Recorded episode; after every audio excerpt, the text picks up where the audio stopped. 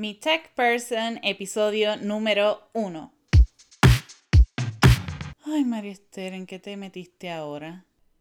Esta es la frase que mi madre me ha repetido insaciablemente desde que yo tengo uso de razón, porque siempre me he destacado por ir en contra de la corriente y yo planto bandera con lo que me apasiona. Si me dicen derecha, pues yo voy a decir izquierda, pero te voy a demostrar el por qué. Y mi madre siempre ha sido parte de todo lo que yo me he inventado, aunque me diga, yo no te voy a ayudar. Y siempre está ahí en primera fila, como cuando me di la matada de la vida imitando a Cristina Aguilera en un talent show, pero aún con todo y matada, yo recibí una ovación de aplausos porque yo seguí. Siempre digo que the show must go on sin importar. Pero realmente yo me la pasé explorando una infinidad de cosas porque yo no sabía cuál era mi pasión o no me daba cuenta. Y sin saberlo, yo estaba en una búsqueda incesante para poder saciar ese sentimiento. Y el que mi mamá me cuestionara por qué estaba en cuanta cosa parecía fue mi motivación de manera inconsciente y no tengo duda que también fue la clave para yo lograr grandes cosas. Y en esta ocasión, con este proyecto de mi Tech Person, no es la excepción. En mi corta pero jugosa vida, como me gusta llamarle porque tengo 26 años y soy del hermoso pueblo de Naranjito en Puerto Rico, he sido desde muy pequeña la tech person de todo el que me rodea.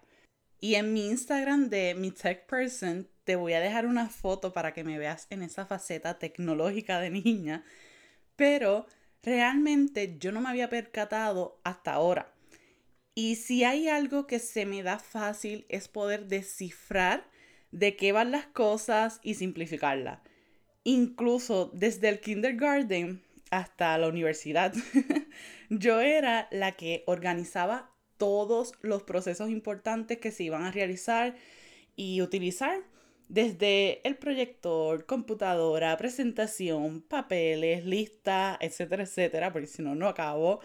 Básicamente yo realizaba ese tras bastidores para que los maestros y profesores simplemente llegaran a desempeñarse pues en su área de especialidad y no se preocuparan por nada más. Para mí siempre fue un disfrute, es la realidad, y para nada una carga o trabajo. Y recuerdo que hasta los maestros se peleaban por mí porque a quién no le gusta liberarse de cargas y tener la confianza de que todo lo que tú estás delegando va a estar bajo control. Pero realmente mi pasión por la tecnología yo se la atribuyo a mi papá. Aún preservo un recuerdo súper vivo cuando mi papá compró la primera computadora de escritorio para mi hogar que de hecho de eso se trata la foto que te voy a compartir en mi Instagram de mi tech person. Y mi mamá me tiró esa foto y se ve completamente la entrega que yo tengo con esa computadora. Fue súper fascinante para mí y ahí yo le estaba explicando a mi papá qué cosas podía hacer con la computadora, qué se podía lograr. Olvídate, yo me sentía la persona más pro. y mi papá compró todo para esa computadora, que si el escáner, el printer, sus forros, eh, protector de pantalla, etcétera, etcétera. Y por esto y mucho más, yo le agradezco a la vida el que mi papá sea un baby boomer porque él cumple con todas esas características y yo sé que esa pasión que yo tengo por la tecnología se debe a él porque siempre, siempre quiere tener lo último, aunque no lo necesite, y no sepa cómo usarlo. Porque él siempre me dice, ah, pero para eso te tengo a ti. Y es cierto. lo que me ha ayudado a conocer y estar siempre a la vanguardia de lo último en tecnología. Y es por eso que disfruto el tener la oportunidad de descifrar, educar y simplificar. Son mi pasión y diversión y ha sido la clave para mi emprendimiento. Decidir emprender me ha brindado la oportunidad de conectar con unas mujeres, wow, maravillosas, pero que, Dios mío, les cuesta delegar y es impresionante. No hay ni una de mis clientas a la que yo pueda decir, sí, claro, se le hizo facilísimo delegar. Una de mis clientas en específico, cuando estábamos en esa reunión de descubrimiento, fue muy gracioso porque ella me contaba que estaba consciente, que necesitaba de mi servicio, pero que no sabía cómo yo le podía ayudar y me repetía mucho, eso yo lo puedo hacer porque yo sé, yo tenía una pavera interna que gracias a Dios ya la puedo controlar. Y luego de que ella se deshogara, yo la escuchara, yo le explico, mira, si tú quieres automatizar citas con tus clientes y que te paguen al momento, yo te puedo trabajar la plataforma de Calendly para que no pierdas tiempo ni cliente. Si tú necesitas presencia en Instagram, yo te puedo diseñar, crear, programar, calendarizar esas publicaciones que son clave.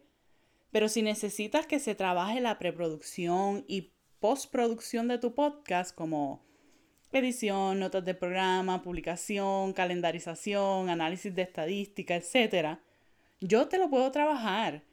Pero todo va a depender de lo que tú estés dispuesta a soltar.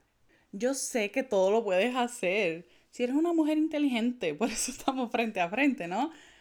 Pero tienes que entender que ese tiempo que estás utilizando para esas tareas lo puedes usar para dedicárselo a lo que realmente lo amerita. Y ahora te pregunto a ti que me estás escuchando, ¿realmente tú quieres ser la CEO de tu empresa? Porque no lo parece, corazón de melón. No. Tú quieres abarcar tanto que no puedes. Una verdadera CEO sabe que si quiere crecer, y convertirse en el referente de su sector, tiene que maximizar su tiempo, delegar y automatizar. Yo sé que tú no quieres escuchar estas palabras que te acabo de decir, pero esa es la realidad.